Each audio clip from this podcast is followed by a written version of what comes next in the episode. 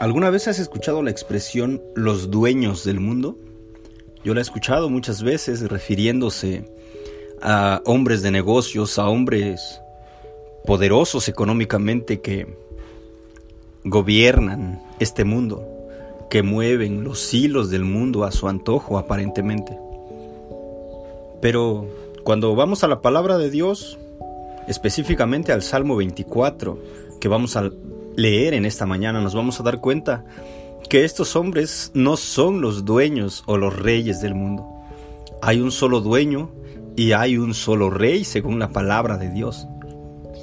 Dios mismo es el rey de este mundo. Dios mismo es el que gobierna soberanamente sobre todas las criaturas que existen sobre este mundo creado por Él mismo.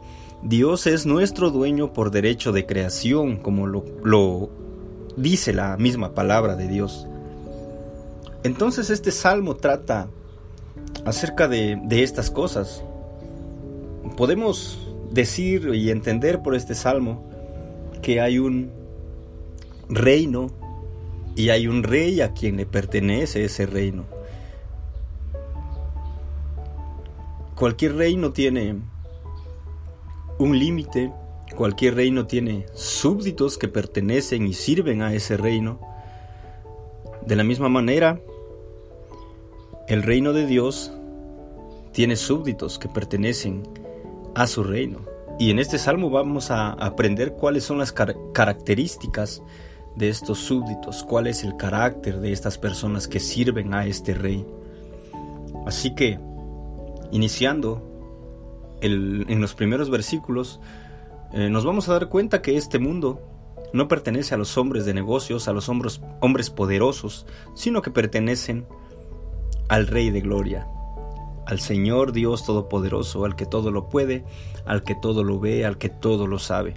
Dice así el Salmo, el versículo 1, del Señor es la tierra y todo lo que hay en ella, el mundo y los que en él habitan, porque Él la fundó sobre los mares y la asentó sobre los ríos. ¿Quién subirá al monte del Señor? ¿Y quién podrá estar en su lugar santo? El de manos limpias y corazón puro, el que no ha alzado su alma a la falsedad, ni jurado con engaño. Ese recibirá la bendición del Señor y justicia del Dios de su salvación.